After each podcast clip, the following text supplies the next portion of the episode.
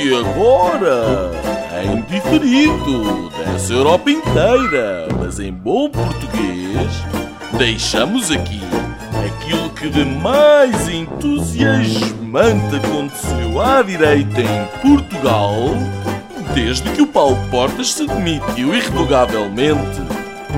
Senhoras e senhores, o podcast Linhas Direitas. Muito bom dia a todos uh, nesta sexta-feira, 15 de maio, um, num dia em que se contabilizam mais de 300 mil mortos, numa lista liderada pelos Estados Unidos, Reino Unido e Itália, 300 mil mortos, evidentemente, de uh, ou com uh, coronavírus, um, e também num dia em que quase 4, mil, uh, 4 milhões e meio de infectados, um, no momento em que vários países europeus já estão em fase de desconfinamento. Um, é, aliás, o caso de Portugal, que se prepara já esta segunda-feira, 18 de maio, para a reabertura tão esperada de restaurantes e esplanadas. É pelo menos aquilo que o Primeiro-Ministro um, vem dizer. Um, esta semana um, ficámos ainda a saber que as praias em Portugal terão semáforos uh, e uma espécie de área de 10 metros quadrados por ocupante. Um, vamos ver se isto avança, se não são notícias falsas um, e se de facto se avança, como é que se implementa na realidade. Um, um dado preocupante, ainda que esperado, segundo o Instituto Nacional de Estatística, o PIB português caiu 2,4% no primeiro trimestre em termos homólogos com o ano passado e quase 4% em cadeia. Parece que de facto Passos Coelho tinha mesmo razão e o diabo chegou sem pré-aviso.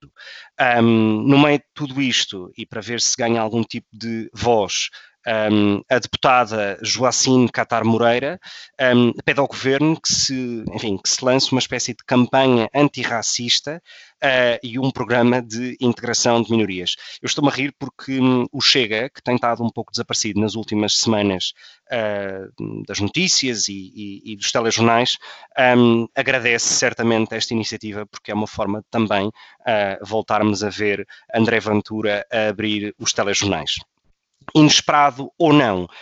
Um, o Gabinete Nacional de Estatística chinês uh, revela um crescimento de cerca de 5% da indústria transformadora no país, algo claramente extraordinário, dadas as circunstâncias uh, uh, atuais em que vivemos. Um, sabemos soubemos também esta semana que as fronteiras entre Portugal e Espanha continuarão fechadas até ao dia 15 de junho, um, numa semana em que Espanha, hum, enfim, decretou uma quarentena obrigatória de 14 dias para quem chegue ao país a partir de hoje, sexta-feira. Como retaliação, o governo de Emmanuel Macron um, disse que fará o mesmo a todos aqueles que venham de Espanha. Um, esta semana, uh, uh, ainda em Espanha, uh, será ou não um, digamos, renovado o estado de emergência, a crise política está instalada e o governo, neste momento, está dependente dos votos dos nacionalistas bascos de direita um, e uh, uh, dos nacionalistas catalães de esquerda, um, em que cada um, obviamente, pedirá uh, mais alguma cedência territorial para a sua respectiva comunidade. Por fim, e são aliás os temas que vamos discutir hoje um, no Linhas Direitas, uh, esta semana assistimos a uma espécie de remodelação em direto, nas palavras de Marina Mortágua, uh, uh, do Ministro das Finanças, numa clara guerra aberta com o Primeiro-Ministro sobre uma transferência de dinheiros públicos um, para o novo banco e que, enfim, segundo Belém, terminou numa espécie de um equívoco. No fundo, acabamos a paz, a guerra e vivemos em paz podre. Um, no mesmo contexto, enfim, em quase momentos simultâneos, um, António Costa lança a candidatura de Marcelo Rebelo de Sousa como candidato do Partido Socialista, um, algo um, inédito na história democrática uh, uh, em Portugal, um, pela forma uh, e, obviamente, pelo conteúdo. Isto numa visita, como disse, à Alta Europa. Estes, aliás, são os dois temas que vamos discutir no, podcast, no podcast de hoje. eu gostava de começar por ouvir o Nuno sobre este tema, digamos, da transferência, da transferência de dinheiro público para o novo banco e perceber o que é que tu achas. Uh, quem é que achas que saiu no final do dia reforçado desta pseudo-crise política? Mário Centeno passou a liderar o governo uh, e sai reforçado, ou achas que não? Uh, e que António Costa sai com uma imagem reforçada. O que é que te parece? Ah, parece-me, olá, antes de mais, parece-me que isto é tudo uma grande fantochada. Um, uma coisa que uh, está a tornar um clichê, uh, quer dizer, fa uh, falar da política portuguesa como uma fantochada, um circo, uma, uma palhaçada, porque de facto parece haver uma dissonância cada vez maior entre as narrativas que nos vão sendo vendidas na comunicação social e aquilo que de facto é a realidade um, objetiva dos acontecimentos. Um, e de facto vivemos num mundo pós-verdade. Ah, porque, da minha perspectiva, tudo isto é um enormíssimo fé viver, ou fight diver, como dizia, como dizia o outro. Ah, a verdade é que esta transferência de dinheiro estava ah, orçamentada, estava programada se um determinado conjunto de, de, de, circunstâncias ocorressem, o que, dado o momento em que vivemos, se torna particularmente evidente que assim seria. Um, portanto, estava orçamentada. Porque estava orçamentada, quer dizer que foi aprovada pela maioria de esquerda, incluindo o Bloco de Esquerda e o PCP. Uh, foi promulgada pelo Presidente da República, Marcelo Rebelo de Sousa, e obviamente tinha que ser do conhecimento do Primeiro-Ministro. Uh, agora o culpado é o Centeno. Uh, eu acho isto curioso.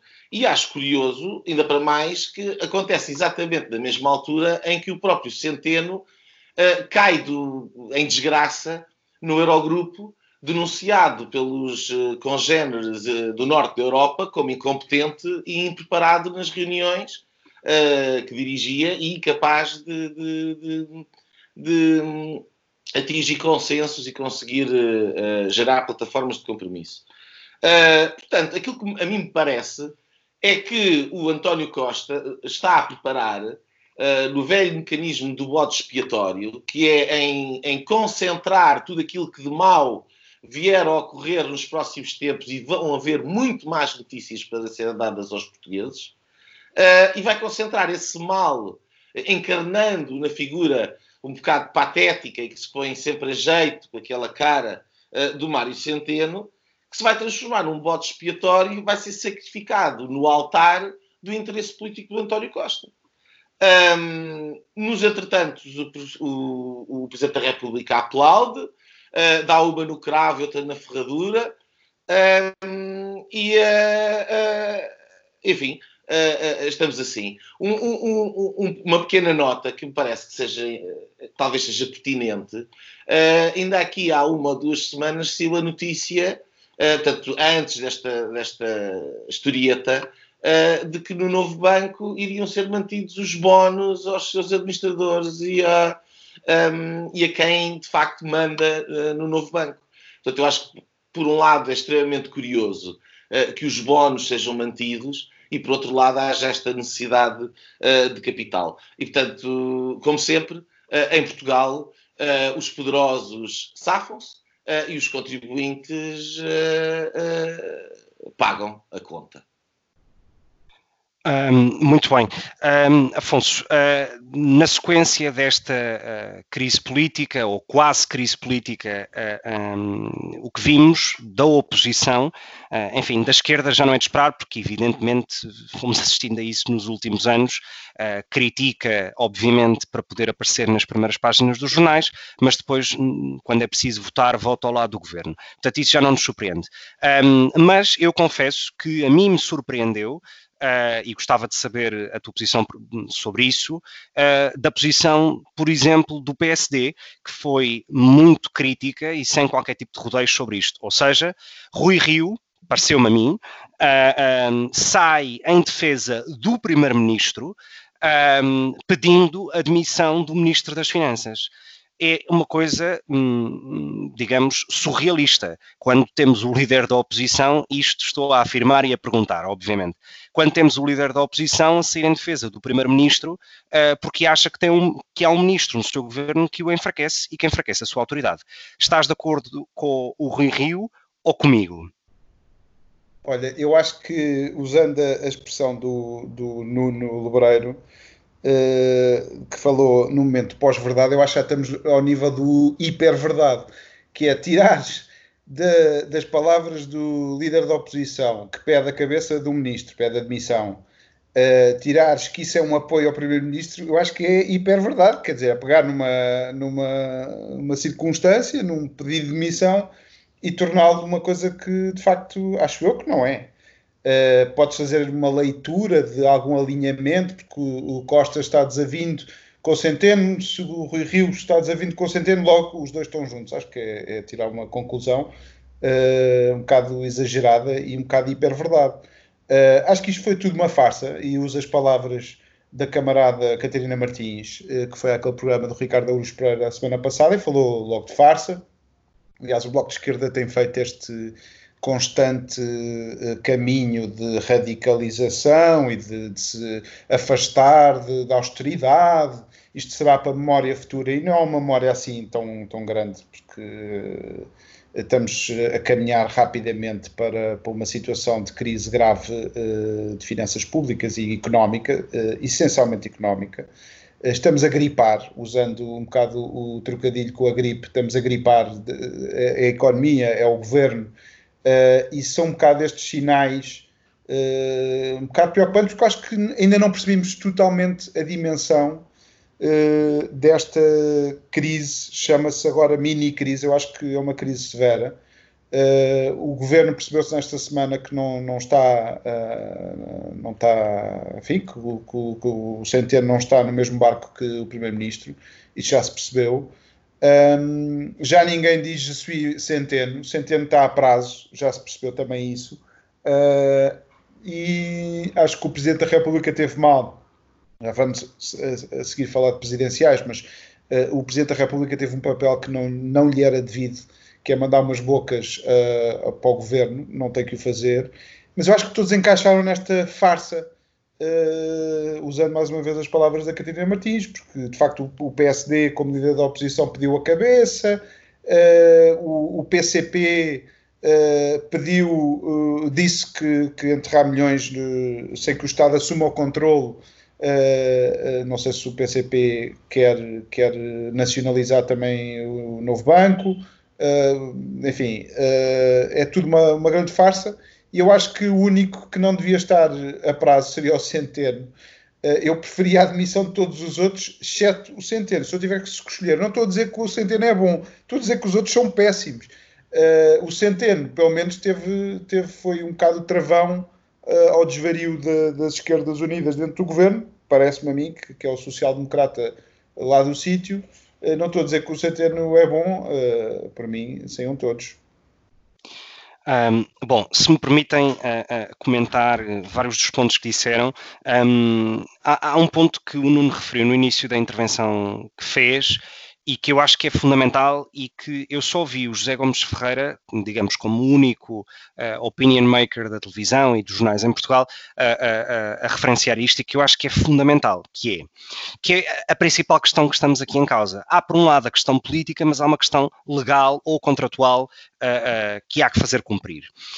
Um, há um, digamos, há um decreto-lei assinado pelo Primeiro-Ministro António Costa, não é pelo Ministro das Finanças Mário Centeno, é pelo Primeiro Ministro António Costa e pelo Presidente da República, que permitem, aliás, autorizam, uh, uh, não é só uma questão de, de, de, permissão, é uma questão de autorização, um, que autorizam o Ministério das Finanças a fazer transferências uh, periódicas com um calendário definido para o novo banco, no contrato que teve com a Lone Star, a quando parte da, da, da venda dos ativos à Lone Star. ora, Mário Centeno não fez mais do que cumprir esses contratos. E isto é uma coisa, cumprir contratos, é uma coisa que o Estado português uh, uh, não tem hábito. Uh, e, portanto, quer dizer, há um contrato assinado entre a Lone Star e o Estado português em que o Ministério das Finanças tem que fazer transferências periódicas para o novo banco. Independentemente das circunstâncias. Há um contrato e tem que ser cumprido. E, portanto, o que Centeno fez foi cumprir esse contrato. E, portanto, a palavra que ele utiliza na audição na Assembleia da República com seria irresponsável não cumprir esse contrato, tem, tem toda a razão. Porquê? Porque a imagem que se passaria aos mercados, aos investidores, etc., e quando digo aos mercados não é uma coisa abstrata, são fundos de investimento ou, ou, ou, ou private equities que se dedicam a comprar dívida pública. E, portanto, é evidente que a imagem que passaria seria péssima, como um Estado que não é cumpridor e que não cumpre uh, uh, as obrigações uh, negociadas no passado. Portanto, Centeno tem razão.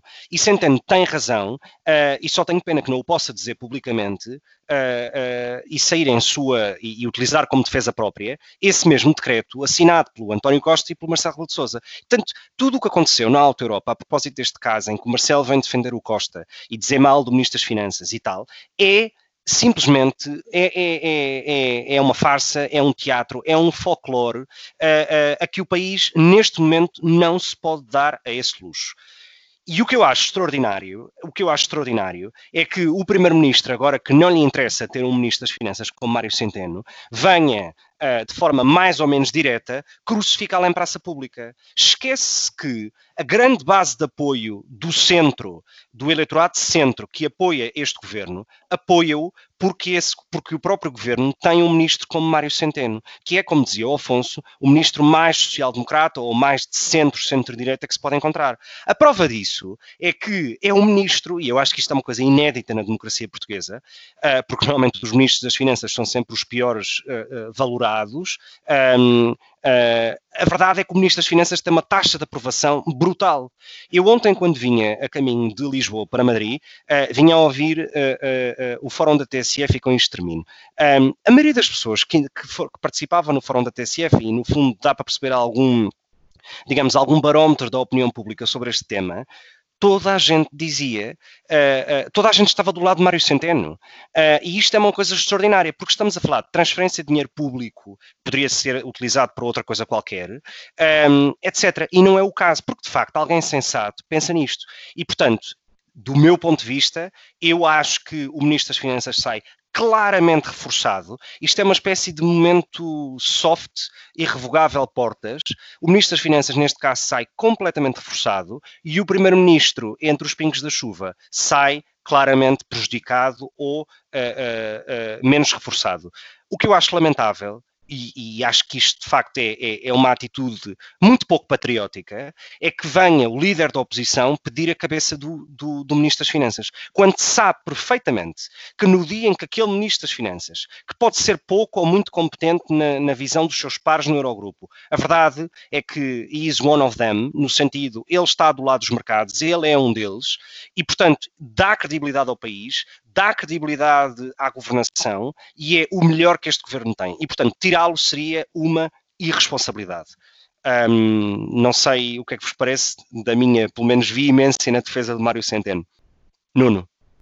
Eu, eu, eu, queria, de facto, meter a, a minha colherada, porque, eh, bem, para, para vos criticar a, a, a, a vós, uh, vocês os dois, um, um bocadinho. Primeiro por esta ideia de que o, o, o de facto o Centeno é o Ronaldo da, das finanças. Não é. Uh, o Mário Centeno uh, fez uma, uma, uma, contabilidade apertada, da austeridade, entrou naquilo que é o grande logro da, da, da governação socialista, que é fazer uma austeridade porca que prejudica, acima de tudo, um, os mais desfavorecidos, aqueles que mais estão dependentes uh, de alguns serviços públicos que estão por simplesmente cativados, uh, em favor das corporações e dos amigos e daqueles que garantem o sucesso eleitoral das bases de apoio ao, ao, ao governo. E, portanto, uh, eu não posso, de maneira alguma, entrar nessa, esse elogio à, à, figurinha do, do, do, do Mário Centeno, que eu não aprecio. Uh, e não aprecio precisamente pela hipocrisia, pela mentira, por ter colocado na prática tudo o oposto daquilo que, daquilo que ele, enquanto académico, defendeu. Uh, é, é, precisamente a, a, bela imagem de, de, quem fez aquilo que tinha a fazer para manter o seu interesse particular. E agora a coisa correu-lhe mal. E correu-lhe mal porque, no fundo, ele é aquilo que é é uma fraca figura. Uh, e, portanto, a, a, a for... eu nunca tinha visto, lamento, mas eu nunca tinha visto, uh, a nível europeu, uma figura ser tão destratada como Mário Centeno foi. E há de haver uma razão para isso. Uh, e o facto das coisas estarem a correr mal, o momento ser muito complicado e haver a necessidade sentida que aquela figura tinha que ser substituída, atesta, uh, uh, no mínimo, que os elogios não estão na ordem do dia. Depois, quanto à questão da oposição, isto é um teatro de marionetas. É, é, a sensação que eu tenho, eu estou a ficar profundamente conspirativo. Tenho que admitir. porque eu vejo. Percebido estão todos a dançar uh, ao, ao, mesmo som. Uh, e, portanto, quando acontece qualquer coisa, vêm as peças, que nem marionetas, um enorme teatro de marionetas, uh, e vêm todos bater palmas e acenar e abrir e fechar a boca a dizer as mesmas coisas. Portanto, gera-se uma polémica entre o Primeiro-Ministro e o Ministro das Finanças, e, a, e, o Rui Rio lamenta, Afonso, desculpa, mas o Gonçalo tem toda a razão aqui. aquilo que ele vai fazer é dar força à, à, posição do primeiro-ministro. E, portanto, constantemente nós temos esta oposição mole, pastosa, uh, que raramente aparece nos momentos-chave, e quando aparece, curiosamente, aparece para dizer coisas que até dão jeito ao Primeiro-Ministro. É curioso. Outro que veio também bater palmas e cantar uh, à esquina e a dançar a concertina foi o, o, o, o Chiquinho, do CDS. Também veio dar a mão. Uh, e pelo caminho tivemos o Paulo Rangel, eurodeputado do PSD, que também veio dizer a mesma coisa. Portanto, a, a sensação que eu tenho é que, primeiro, uh, uh, eles são todos incompetentes. Porque até na sua própria falta de defesa do Mário Centeno se revela a sua própria incompetência. Porque explicar aquilo que foi aqui explicado pelo Gonçalo, muito bem resumido, uh, não teria dificuldade nenhuma. E, portanto, uh, uh, aquilo que se passa é uma incompetência a todos os níveis, desde as figuras, e depois a, a simples trica e interesse político que faz este teatro de marionetas que, que, que todos, todas as, as, estas personagenzinhas secundárias seguem o guião, Uh, e enquanto que a comunicação social acriticamente ecoa, uh, uh, faz de microfone, uh, uh, vende estas narrativazinhas às pessoas e ninguém faz uma pergunta como deve ser para, para, para se demonstrar o que de facto uh, aconteceu. E isto, mais uma vez, atesta a enorme palhaçada desta, desta coisa toda. Lamento do teu. A propósito. Uh, uh, uh, isso, isso que o Nuno disse é verdade, e, e, a propósito do papel da comunicação social neste, nesta questão, o momento em que o José Gomes Ferreira um, efetivamente disse aquilo que eu disse há pouco e que tu disseste no início, ou seja, que tu não disseste no início, que de facto existe um decreto assinado pelo Primeiro-Ministro e pelo Presidente da República que autorizam o que aconteceu.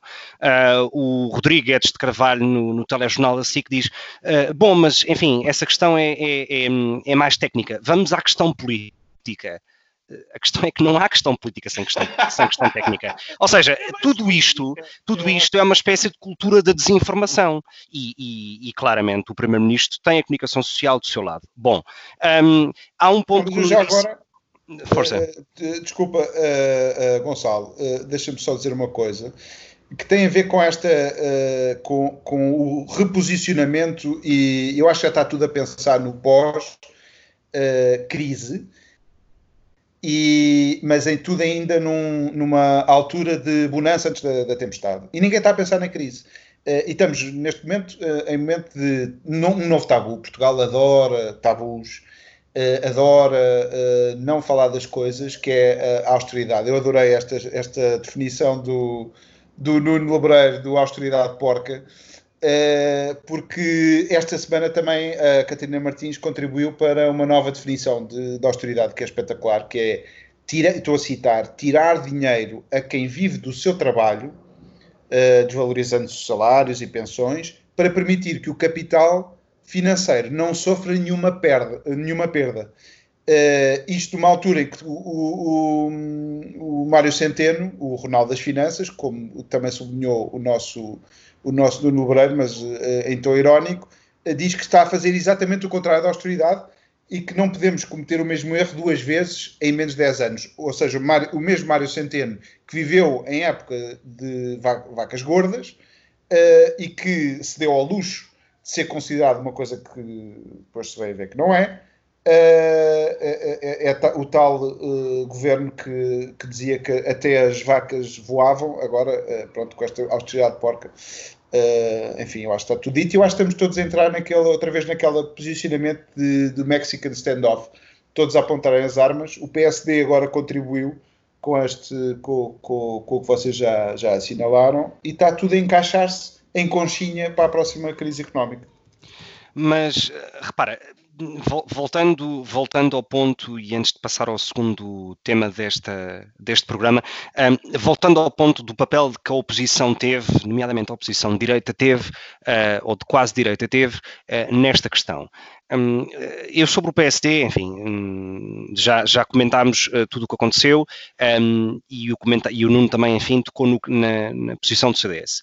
A verdade é que eu não ouvi ninguém à direita Uh, ninguém, absolutamente ninguém à direita, uh, a falar sobre este tema e a dizer uma coisa tão simples que é existe um decreto assinado por este e pelo outro que permitem esta situação. Ou seja, eu estou em crer que a direita sairia muito mais reforçada em, em, matéria de opinião pública e de percepção da opinião pública sobre o que é uma oposição responsável se tivesse saído em, em, em defesa de Mário Centeno porque de facto é o ministro que o eleitorado de centro-direita mais gosta e que está neste governo. Oh, Gonçalo, desculpa, desculpa interromper-te. Não é em defesa.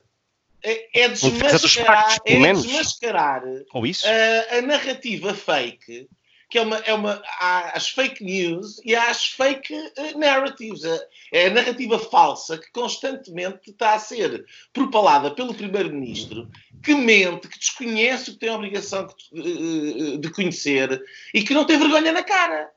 Isso ah, é o que a ah. oposição tinha que fazer, na minha, na minha, ótica. E, não é uma questão de defender o centeno. É uma questão de dizer o senhor está a vender aqui uma coisa que por simplesmente não é verdade. Ponto. É só isto. Desde logo. Um, e o que, o que isto revela no final do dia é, um, é essa mexicanização do regime que já falámos em vários programas uh, e há vários programas atrás, que é se temos o PSD uh, eh, com o discurso que teve, um, resta o CDS à direita, que tem, enfim, na Cecília Meirelles seria a deputada uh, uh, com algum tipo de discurso económico ou, ou de algum tipo de, de, eh, de, experiência em matéria mais económica, a falar sobre isso e não o fez. Porque, de facto, o que depois resta é o Coutinho de Figueiredo da Iniciativa Liberal, que não tem em muito em muitas questões um discurso tão económico, mas um discurso que é muito mais ideológico, uh, e o Chega com um discurso mais para questões de agenda cultural ou social. Ou seja, a direita ficou completamente vazia uh, neste, tema, neste tempo em matéria Gonçalo, económica. Sabes quem é que falou uh, precisamente sobre o facto de isto ser tudo uma grande farsa e de ter e que as coisas estavam assinadas e que estava tudo programado? Foi o João Almeida. o João Almeida é deputado do, do, do CDS tem dito estas coisas paulatinamente bem, um bocadinho na linha daquilo que é o CDS tradicionalmente no, nos últimos anos, uh, mas ninguém liga nenhuma e não passa em lado nenhum porque o líder do CDS não está no Parlamento e, e muitas vezes tem opiniões que parecem contrastar com aqueles que estão no Parlamento. O que é mais incrível é que é esta figurinha Uh, que cada vez mais é uma, fig uma figurinha infantil e de bicos de pés e de, de, de, olhar um pouco fanático e que não se, não se consegue perceber muito bem uh, o que é que pensa para lá de repetir aquilo que algumas pessoas disseram antes dele, que é este Francisco Santos do, do, do CDS, e que, que veio enfraquecer também esse próprio partido. E, e, e, e esse totalmente é, é o ponto. De acordo, totalmente de acordo.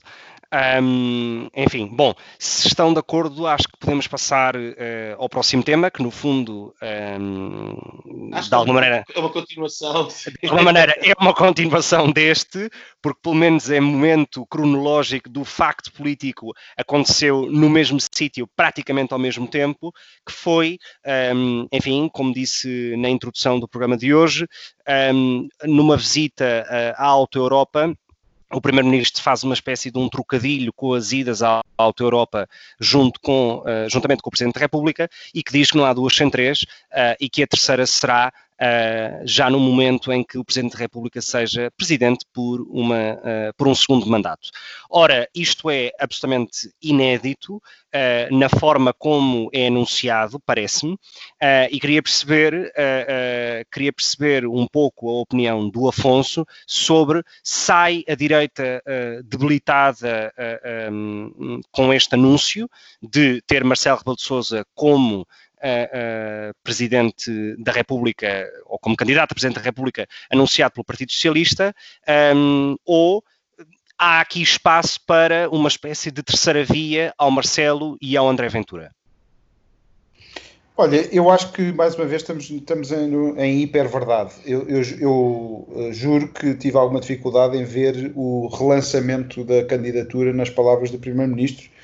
Uh, enfim, quer dizer, se, se é uma boca, tu, tu disseste bem, foi, foi uma troca de, de, de, bocas e de piadas durante uma visita, que tem sempre significado, obviamente, mas acho que foi muito mais do, a reação uh, e a cristalização dessa, dessa reação uh, em achar que, que era o relançamento da campanha. Eu acho que o próprio Marcelo não deve ter gostado muito. Já, também já vi leituras de que isto estaria combinado, uh, não acredito muito.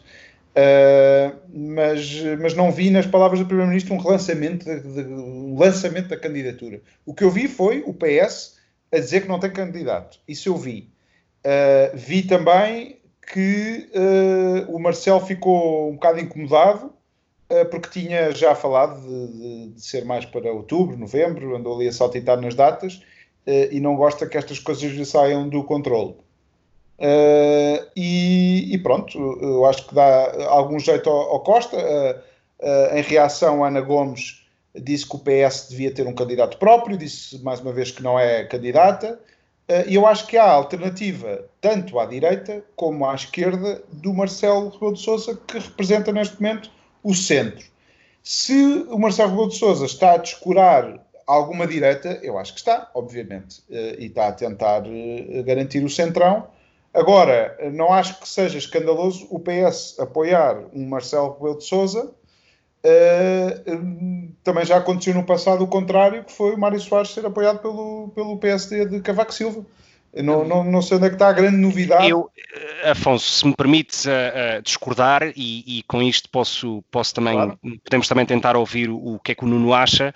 O ponto aqui não é ter o PS a apoiar um candidato do PSD.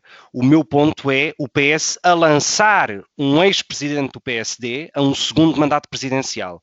É diferente. Quando o PSD. Onde é que, onde é que está o lançamento? PSD, onde é que quer dizer, parece-me explícito. Não há duas sem três, voltaremos aqui, será uma candidatura vencedora, uh, etc. Portanto, uh, mais explícito que isto, pelo menos à minha, aos meus olhos e, e, e na leitura que fiz, uh, o lançamento está feito e é feito pelo Partido Socialista e não pelo PSD, porque aliás o Rui Rio tinha remetido para mais tarde uma posição sobre esse tema e agora não o fez e quer dizer, vai a reboque do PS e não ao contrário como seria de esperar. O Rui Rio disse a semana passada que estava à espera do Marcelo Rebelo de Sousa para tomar uma posição e pronto. Nuno. Uh... Foi, foi, ultrapassado, como sempre. É pela direita. Uh, é, é, pela esquerda, neste caso, uh, imagino. Mas diz lá, Gonçalo, não sei se tinhas alguma coisa. Não, o, o, ponto era precisamente esse, ou seja, gostava de, de perceber não, se achas que a percepção do Afonso é mais correta do que a minha. Acho que o Afonso é uma pessoa muito bondosa uh, e uh, quer ver o bom uh, e está focado no bom.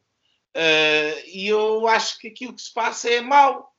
é porque isto, nós temos aqui uma, uma espécie de uma nova União Nacional ainda para mais em tempos de confinamento, em tempos de hiperregulamentação estatal, de condicionamento uh, económico, uh, para recuperar uma expressão também uh, própria do regime de, do professor Salazar.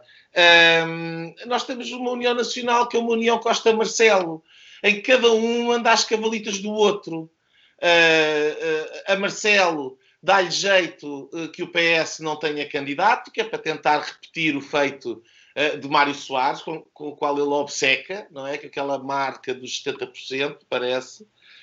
Um, e, portanto, que mais uma vez demonstra que coloca os seus objetivos uh, profundamente narcísicos à frente do, do próprio interesse nacional e, portanto, mais uma vez, demonstra como é que, por exemplo, uma pessoa como eu não poderá votar no professor, no professor Marcelo Rebelo de Sousa para Presidente da República, um, e o António Costa cavalga também uh, com a popularidade, porque eles ao conseguirem, uh, do, do, do, professor Marcelo, porque eles são as duas maiores figuras do regime, são as duas maiores figuras da situação, uh, e ao estarem, de alguma maneira, aliadas, criam uma narrativa una. Voltamos à história das narrativas é uma narrativa una e ao ser una, ao não haver dissonância, leva a que toda a máquina da propaganda mediática reme toda para o mesmo lado. Aquilo que se passa é que, obviamente, e respondendo à tua pergunta, Gonçalo, que tinhas colocado ao Afonso, e que eu acho que ele não respondeu, mas que eu respondo, e que já tenho vindo a falar há inúmeros programas, é evidente que há espaço para uma outra candidatura à direita. Primeiro porque a candidatura do professor Marcelo Rebelo de Sousa não é uma candidatura da direita. É uma candidatura da direita historicamente porque ele foi presidente do PSD. Mas hoje em dia é uma candidatura da situação governamental, à qual, da minha perspectiva, a, a, a direita se deveria opor. E é por isso que, quando o Rui Rio diz que o PSD é de centro-esquerda e também irá fazer parte dessa pandilha e tocam todos estão todos à esquina a dançar a concertina, a, a, a mim causa urticária.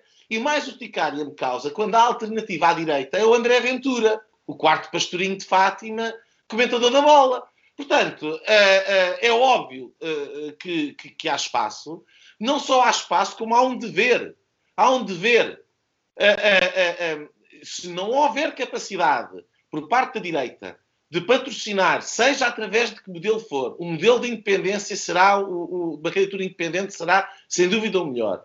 Mas se a direita não consegue gerar uma candidatura alternativa a estas duas figuras, ou a André Ventura uh, do lado mais à direita e ao Marcelo Rebelo de Sousa como o, a encarnação do status quo político uh, do Bloco Central, uh, que é o que se trata, na realidade, é o Bloco Central, então a direita não existe em Portugal, a não ser na figura do André Ventura. Uh, e isso uh, é, é, extremamente, da minha perspectiva, extremamente negativo negativo e preocupante. Um, bom, eu, eu, sobre esta questão, uh, um, enfim, já o disse nas várias, de forma um pouco implícita nas várias questões que fui fazendo, um, tanto ao Afonso como ao Nuno. eu acho que uh, António Costa tem uma habilidade política invejável e que, e que, deve fazer inveja a muitos líderes políticos em Portugal do passado e mesmo do futuro, uh, para não falar da atualidade, de forma evidente, que é uh, António Costa cola-se a, um, uh, uh, cola a uma candidatura vencedora. Ou seja, é evidente, sem querer, sem querer ter arrogância de fazer especulação sobre o voto dos portugueses, a verdade é que me parece evidente que Marcelo Rebelo de Sousa vai ganhar as próximas eleições. Resta saber se é a primeira ou a segunda volta.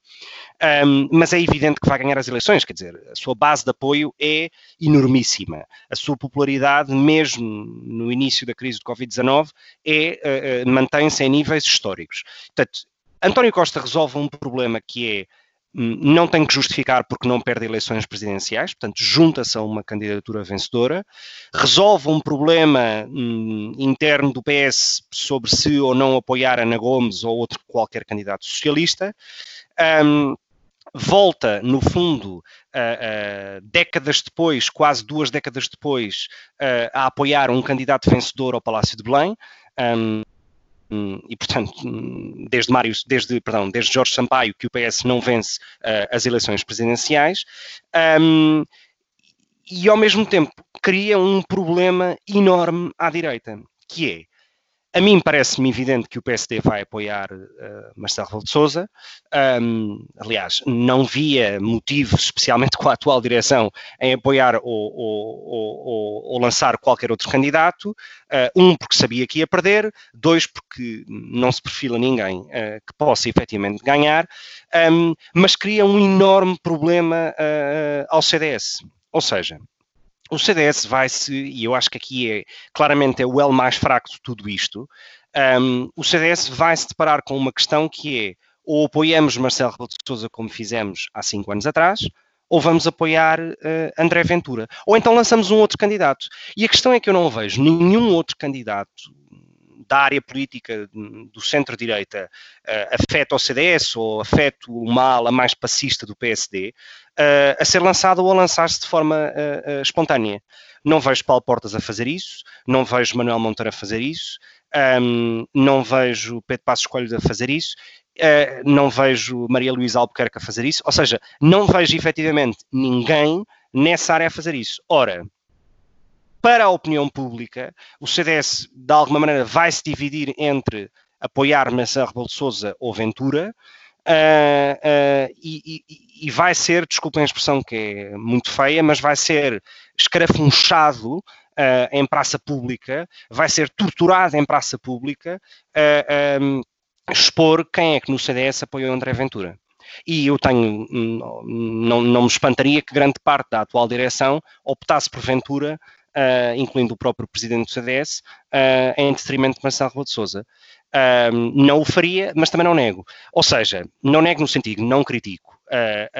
ou seja, o problema que se cria aqui, mais do que ao PSD, eu vejo que o cria ao CDS. Um, não sei o que é que vos parece. Eu acho que o CDS tem, joga, começa a jogar a sobrevivência nas presidenciais. precisamente porque se fica entalado entre o Chega, que tem um candidato, e o PSD, que também tem um candidato que é natural, uh, uh, nós quase que, que pomos, uh, de facto, o Marcelo Rebelo de Sousa no centro como o candidato natural do PS. Mas é o candidato natural de, do PSD, não nos esqueçamos, sendo bons ou maus na nossa análise. mas o CDS vai ter que jogar a sua, a sua sobrevivência um, nem que seja com um candidato, como foi na altura daquelas que, eleições que eu estava a recordar, em que o PSD apoiou o candidato do PS, com um problema mais ou menos uh, parecido com o que uh, António Costa tem agora como Primeiro-Ministro, e portanto não se quis uh, pôr numa frente em que ia perder para um candidato que já estava ganho à partida, e lembro que Mário Soares fez uma campanha completamente foi contra o Basílio Horta, era esse o candidato que eu estava a relembrar, que até já foi para, para a área socialista, portanto esse também já não vai dar para o CDS. Aliás, o CDS está cada vez mais, mais despovoado, uh, mas joga-se. Ah, e eu respondi ao, ao, ao Lebreiro, uh, eu respondi, disse que tanto há espaço à direita como há espaço à esquerda. Uh, e eu julgo que esta posição da, da Ana Gomes pode ter mais ex e podemos ter algum candidato aí sim independente, a esquerda tem muito essa, essa capacidade de ir buscar uh, um antigo reitor de uma universidade qualquer, enfim, ir buscar alguém que representa ali um bocadinho as esquerdas não alinhadas com, com o centrão e com o PSD.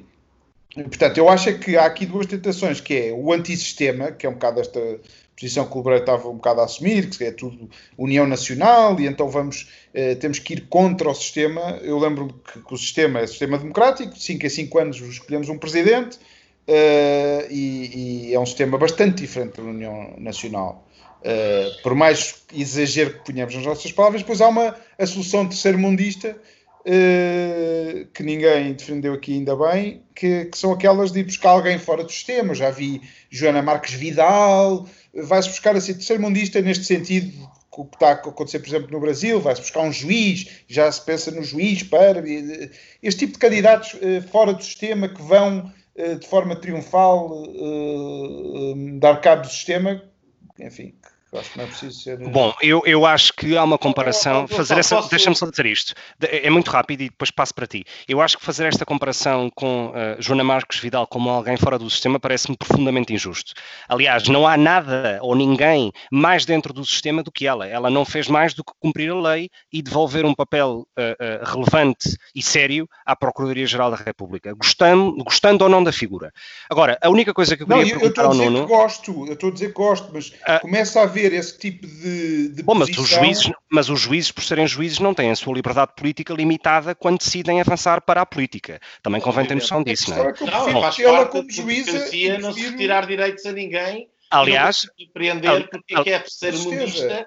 Aliás, que se, tenha, uh, que se tenha notabilizado por fazer um, um, um, bom, um bom lugar e por ter prestado um bom serviço ao país, não possa estar disponível para prestar outro tipo de serviços. Aliás, terceiro, terceiro mundista parece muito mais o que aconteceu, por exemplo, em Espanha há meia dúzia de meses, quando a ex-ministra da Justiça do governo socialista que desenterra o Franco uh, é nomeada no novo governo como Procuradora-Geral da República. Isto sim parece terceiro mundista.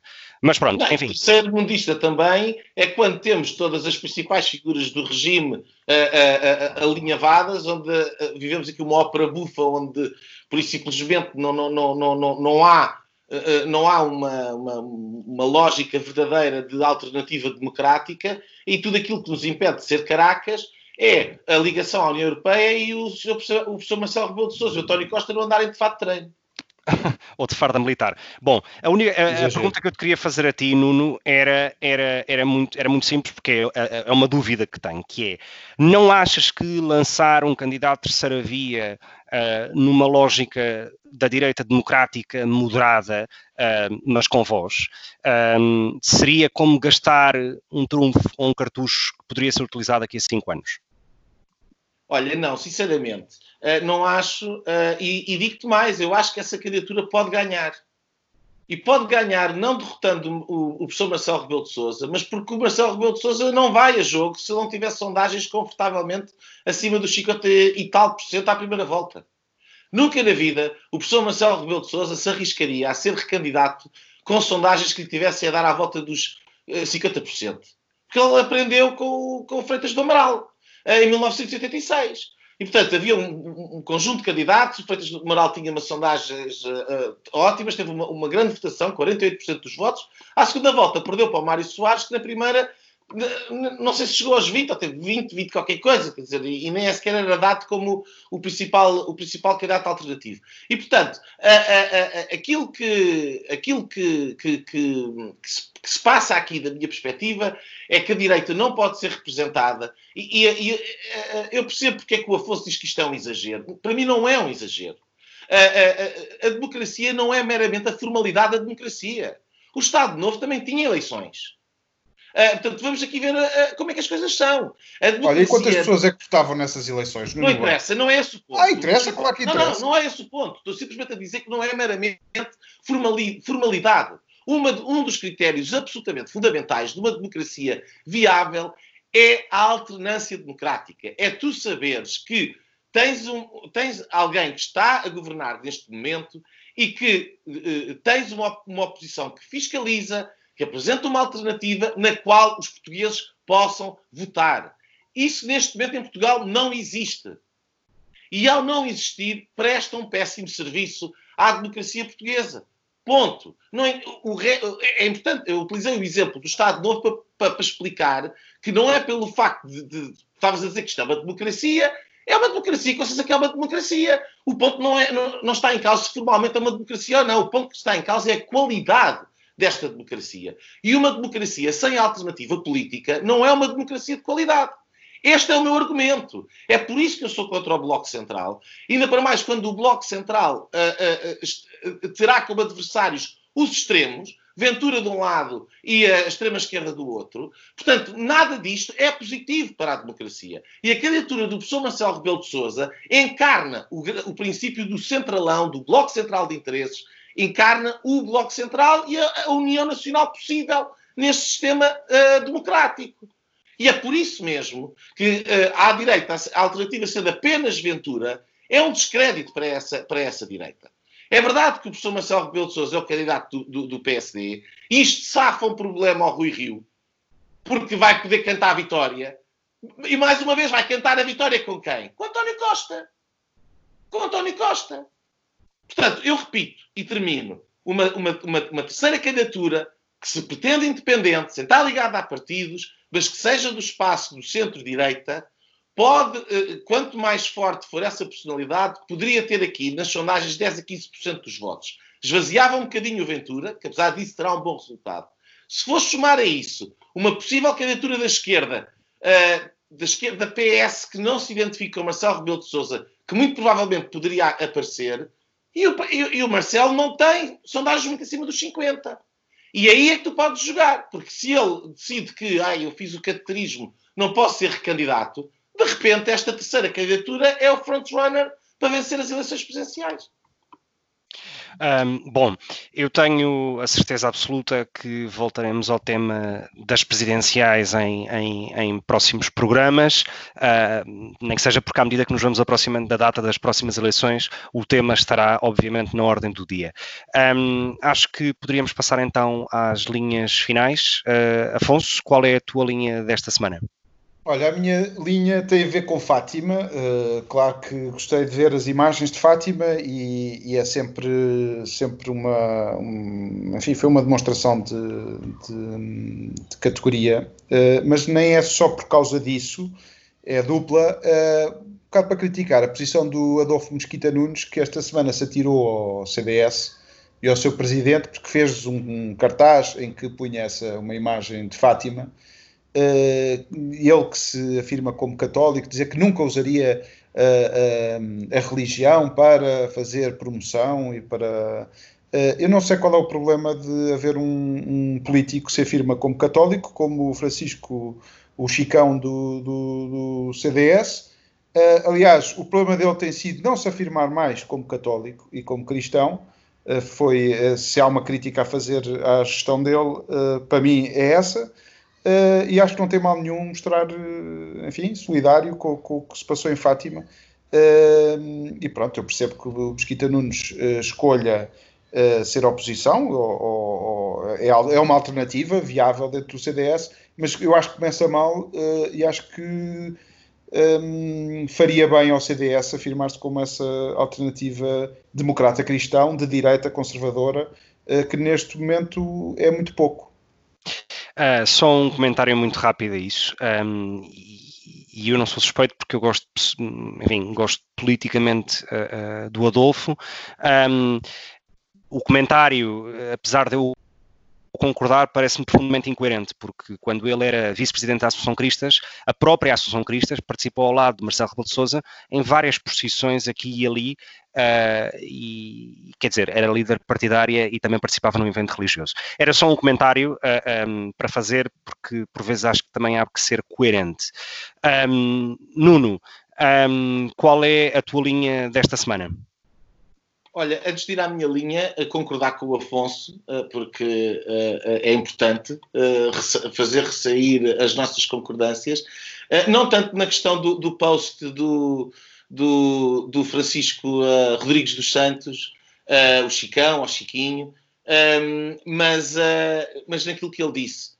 que, que aquilo que tem faltado é essa afirmação, porque de facto aquilo que me parece é que a promessa que o, que o, que o novo presidente do CDS trazia de uma certa democracia cristã tradicional para o palco político desapareceu logo nas três primeiras entrevistas que ele deu. Uh, e, e, eu acho que esse espaço faz falta à direita.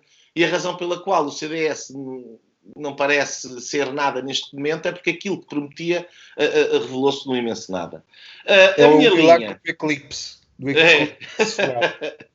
É. a, minha, a minha linha é uma linha gravíssima um, e, uh, e, espetacular, e provavelmente aquilo que de mais extraordinário politicamente está a acontecer neste momento no planeta um, e do qual, por simplesmente, não se fala em Portugal. E eu estou a referir-me como uh, deveria ser evidente ao Obama Gate, que é a maior bomba política, provavelmente, da história dos Estados Unidos um, e que está a arrebentar todos os dias, cada vez mais, uh, uh, e que eu gostaria um bocadinho de descrever aqui, porque me parece que não está a ter eco na, na, na comunicação social portuguesa, então gostava de aproveitar para, para explicar a, a, a, aos nossos ouvintes o que é que o Obama Gate significa. Força, temos tempo. Uh, basicamente, o, o, o, o, Donald Trump tinha um conselheiro especial para a segurança, que é o Michael Flynn, Uh, e quando foi aquela história da, da Russia Probe, da investigação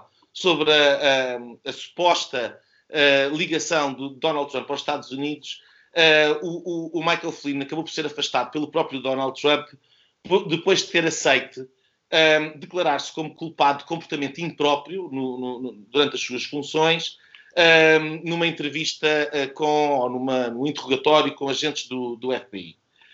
este foi, aliás, o grande mote para se dizer que havia de facto qualquer coisa de ligação estranha entre a administração Trump e a, e a Rússia.